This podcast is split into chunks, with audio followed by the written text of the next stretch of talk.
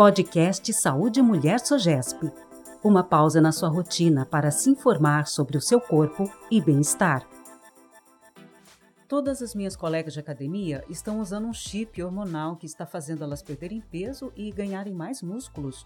Eu quero usar também. É perigoso, doutora Maita? O chip da beleza é um nome popular criado pela mídia e que nada mais é do que um implante hormonal que normalmente é colocado de forma subcutânea nas nádegas ou aqui na região do antebraço. Esses implantes hormonais, eles liberam quantidades que muitas vezes a gente não sabe a composição.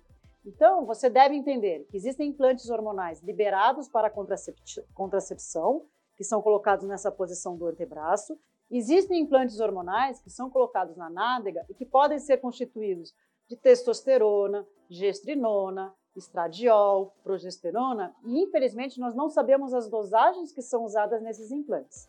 Portanto, se a sua amiga está usando implante hormonal que aumenta a massa magra e deixa ela mais forte, talvez ela esteja usando implante hormonal à base de testosterona. A testosterona é um hormônio masculino. Portanto, com este nome, a gente sabe que não é liberado para a mulher. Sim, então existem perigos. Quando você coloca um hormônio masculino no seu corpo, podem ocorrer problemas de virilização. O que é isso? Aumento de pelo, acne, alteração no fígado, hipertrofia do clitóris e alteração na voz. O problema é que alteração na voz e hipertrofia do clitóris, por exemplo, são definitivos. O mais importante é você ter uma alimentação adequada, fazer exercício físico, procurar o seu médico para sim ganhar uma massa magra e emagrecer. Bons treinos!